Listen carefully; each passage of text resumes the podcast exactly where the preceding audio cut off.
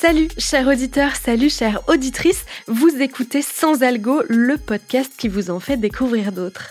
Ici Mathilde Mélin, journaliste spécialiste des podcasts, après le bilan de 2023, cap sur 2024 avec un petit panorama des podcasts qui vont sortir cette année. Après avoir reçu beaucoup de pitch et même écouté quelques nouveautés, j'ai sélectionné quelques podcasts qui me font très envie et qui, j'en suis sûre, devraient vous intéresser aussi. On commence avec un mois de janvier bien rempli puisque depuis le 1er janvier, la radio FIP a mis en ligne les premiers épisodes de La Disco Mobile, son tout premier podcast pour enfants. À chaque épisode, une voiture qui remonte le temps explore l'univers musical d'un ou d'une artiste avec un ton adapté aux 7 ans et plus. Ça va de Beyoncé à David Bowie en passant par Aretha Franklin ou Bob Marley.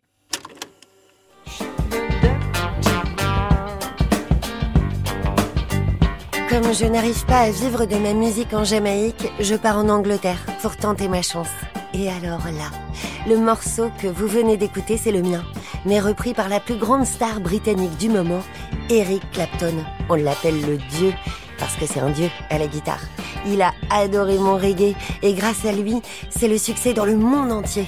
Tout le monde connaît alors le nom de Bob Marley, Bob le Rasta, Bob et son reggae de Jamaïque, Bob et son No Woman No Cry.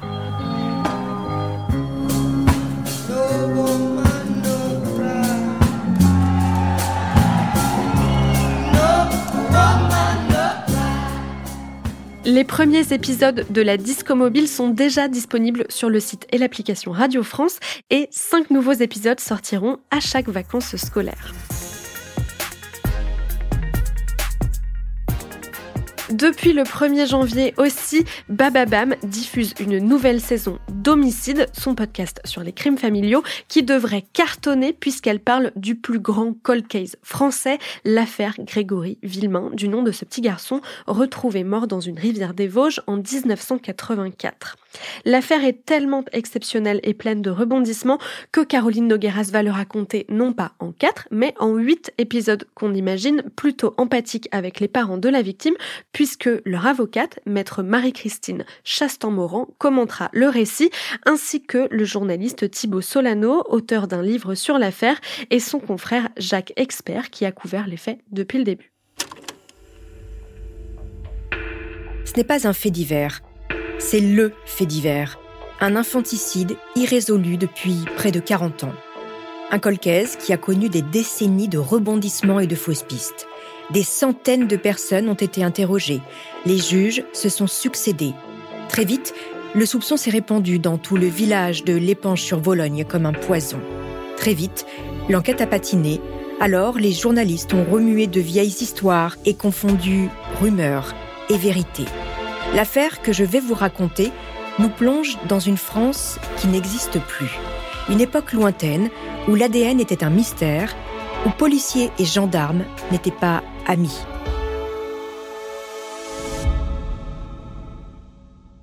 Les 8 épisodes sont déjà sortis sur le flux de Homicide et ils sont disponibles sur Slate Audio et sur toutes les plateformes. Et côté affaires criminelles, je me réjouis que France Culture sorte 5 nouveaux épisodes de la série Estelle disparue, l'enquête du journaliste Michel Pomared sur la disparition d'Estelle Mouzin. Le podcast avait été diffusé en 2017 et il va donc connaître un épilogue suite au procès de Monique Olivier, l'ex-épouse de Michel Fourniret, le serial killer qui aurait kidnappé puis tué la en janvier 2003. Si vous ne connaissez pas ce podcast, je vous le conseille, il traite de cette affaire avec une grande délicatesse. Ça s'appelle Estelle disparue et c'est disponible sur le site et l'application Radio France. Du côté des nouvelles saisons de podcast diffusées en janvier, je suis sûre d'écouter la saison 2 de Ma vie face au cancer de Samuel Aslanov et Clémentine Vergniaud pour France Info. Après avoir raconté le début de son cancer dans la première saison, la journaliste y parle cette fois de ce qu'il s'est passé après la diffusion du podcast. Malheureusement, depuis l'enregistrement, Clémentine Vergniaud est décédée. C'est donc avec le cœur lourd qu'on écoutera la deuxième saison de Ma vie face au cancer qui devrait compter six épisodes et sortir fin janvier. C'est à peu près à la même période que sortira la nouvelle saison d'Injustice, le podcast d'enquête de Louis Média qui s'appellera Ma Tonquinoise on y découvrira la quête de la journaliste Anna Bosser qui a réalisé, au moment de la mort de sa grand-mère vietnamienne, qu'on ne lui avait presque rien transmis de sa culture et de son histoire familiale au Vietnam. Dans cette nouvelle série, en quatre épisodes, elle essaiera de comprendre comment, en deux générations à peine, sa famille a complètement perdu sa culture d'origine et surtout pourquoi l'intégration, je mets des guillemets à la française, demande aux nouveaux arrivants d'occulter le plus possible leur identité d'origine. Ça a l'air passionnant, ça commence le 25 janvier et il y aura 4 épisodes. En janvier, toujours trois autres nouveautés me font très envie. À nos amis, à nos amants du studio Lacmé, un documentaire sur un couple de trentenaires, ensemble depuis 12 ans, qui a décidé d'ouvrir sexuellement la relation à d'autres partenaires et qui pratique le libertinage depuis un moment. Ils nous racontent leur vie sexuelle pas banale dans ce documentaire à deux voix. C'est un hebdo diffusé à partir de la fin du mois. Autour de la thématique du sexe, il y aura aussi Laetitia et Lucille présentent le sexe, produit par TDA un hebdomadaire incarné par Laetitia Reboulot, ancienne chroniqueuse de Hotline sur Spotify, et Lucille Bellan, ancienne voix des podcasts de Slate, comme première et dernière fois où c'est compliqué. Le format changera d'une semaine sur l'autre entre des conversations à deux, des interviews ou des témoignages, et les sujets s'annoncent variés, puisque les premiers épisodes parleront aussi bien des vidéos érotico-gênantes d'hommes qui cuisinent de façon lascive sur TikTok que du vaginisme ou des légendes urbaines du sexe il y a un nombre incalculable de rumeurs qui n'ont jamais été prouvées par la moindre étude scientifique sur les bienfaits du sperme. Euh, ça, apparemment, ça aiderait à la fertilité, ça aiderait à perdre du poids parce que c'est riche en protéines, ça soignerait le cancer, ça soignerait le Covid. Ça, c'est très récent, c'est sorti en, en 2021, c'était une, euh, ou en 2020, c'était la, l'influenceuse Tracy Kiss qui euh, buvait des smoothies au sperme tous les jours et qui disait que c'était pour ça qu'elle n'avait pas besoin de se faire vacciner. Tout à fait logique cette affaire. Voilà, tout à fait logique. Buvez du sperme, vous n'aurez pas besoin de vaccin. Si c'était si simple, euh, la science se serait probablement penchée sur le sujet depuis très longtemps. Euh, comme quoi, euh, ça ferait une belle peau, comme quoi ça rafraîchirait la laine, j'ai lu aussi. Enfin, Vraiment, euh, visiblement, le, sperme est la réponse universelle à tous les maux dont on pourrait souffrir sur Terre. Alors là, spécifiquement, c'est aussi pour inciter à la fellation en particulier. Allez-y, allez-y franchement, prenez-vous des seaux de sperme sur le visage et dans la gorge a priori. Vous allez voir, ça va vous faire euh, vraiment, vous allez être en meilleure santé, plus belle, vivre plus longtemps. Le lancement est prévu mi-janvier, à peu près en même temps que le troisième podcast que j'attends de pied ferme, celui de Yann Plantier et Julie Doniol-Valcroze, qui s'appellera Le Cri. Une fiction autour d'un ingé son qui mène l'enquête à propos d'un cri qu'il est le seul à entendre toutes les nuits dans la campagne. Le teaser fait très envie. Un cri? Un cri, un cri comment Un cri? Comment? Tu cherches quoi en fait? 2h53 du matin, on entre dans la Sente. Pas un petit peu trop loin là. Appelle les flics, d'accord? Putain, mais ça te regarde pas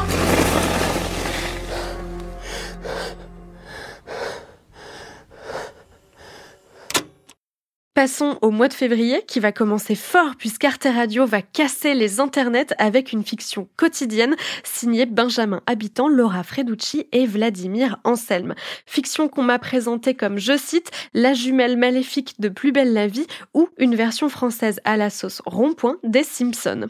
Ça va s'appeler La chute de Lapinville et ça va raconter à travers plusieurs personnages la période qui a précédé la destruction de la Terre dont les personnages sont peut-être un peu responsables chacun à leur manière.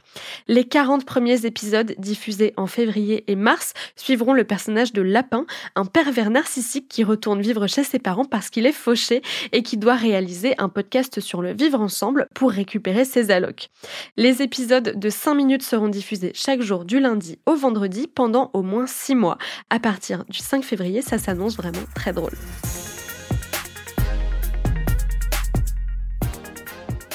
En février, toujours une autre fiction indépendante, celle-ci signée Jacob Durand. Ce sera dans la lignée de son premier podcast On ne court pas au bord du bassin que j'avais sélectionné dans mes podcasts préférés de 2022. Souvenez-vous, ça ressemblait à ça. En 1968, la France rentre quasi bredouille des épreuves de natation des Jeux Olympiques de Mexico.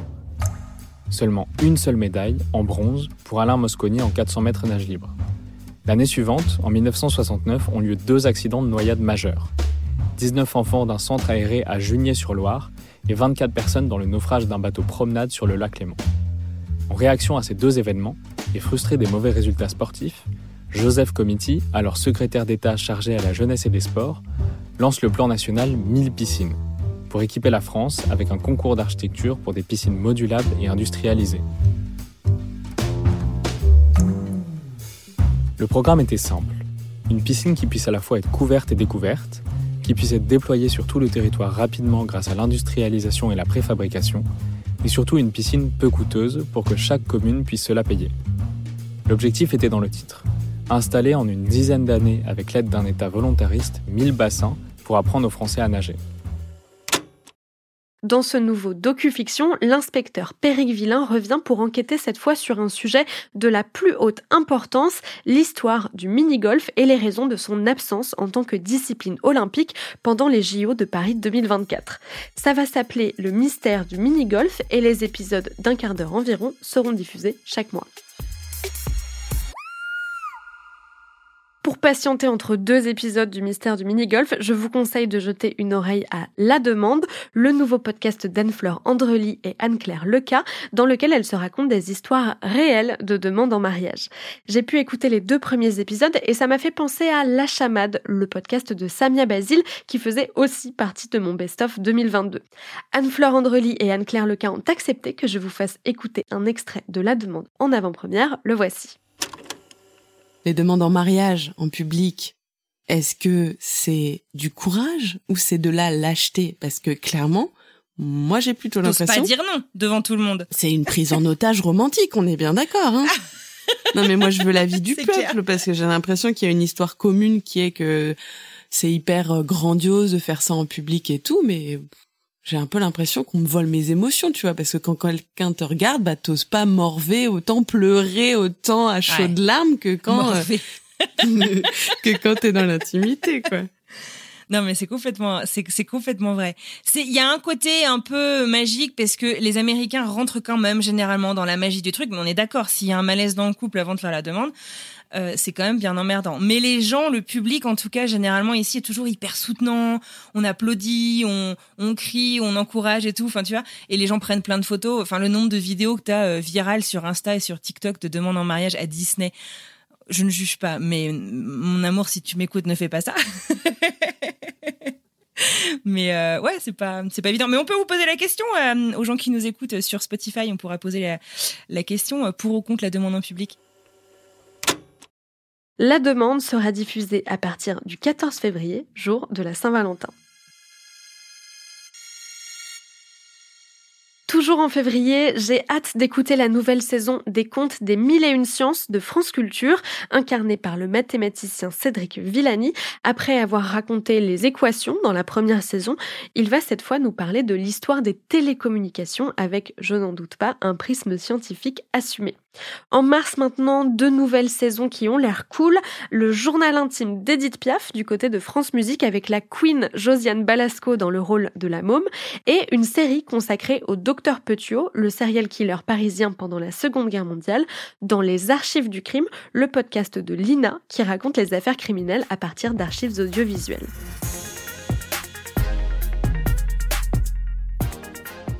Au printemps, on pourra découvrir une fiction historique signée Vincent Hazard pour Initial Studio et Outre-mer la première, intitulée Code Noir, les révoltés du Gaoulet, dont l'action se situera en juillet 1710 dans une plantation martiniquaise.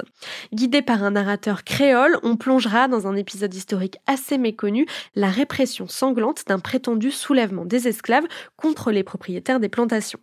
L'occasion de raconter le système esclavagiste du point de vue des personnes esclavisées. Les six épisodes sortiront en avril, deux bons mois avant le podcast de la RTS qui traite aussi de l'esclavage, mais cette fois pour parler des liens entre la Suisse et l'esclavage. Ce sera la nouvelle saison du podcast La face cachée de la Suisse qui démontrera que même si la Suisse n'a pas eu de colonie, elle a été une pierre angulaire de la traite des Noirs dans plusieurs endroits du monde. Et on ne va pas chômer à la RTS cette année puisque fin août, ils vont sortir leur première coproduction avec Radio-Canada, une enquête sur l'ordre du temple solaire, considéré en France comme une secte suite à plusieurs suicides collectifs dans le monde dans les années 90. Je n'ai pas énormément d'infos sur le format, mais les équipes de la RTS m'ont parlé d'un aperçu unique sur l'intérieur de l'ordre du temple solaire grâce à une enquête à la fois journalistique et personnelle. J'imagine donc qu'une personne impliquée dans l'ordre du temple solaire témoignera il faudra attendre fin août pour le savoir. Et j'en termine avec un podcast qui n'a pas encore de date de diffusion fixée, Les ratés du climat, un format que France Info va lancer avec Pauline Pénanec et François Gémen, un politologue et chercheur belge bien connu. Dans chaque épisode, ils reviendront sur une occasion manquée d'éviter tout ou partie de la crise climatique actuelle au cours des 40 dernières années. Ça va foutre un peu le somme, mais bon, ça a l'air chouette.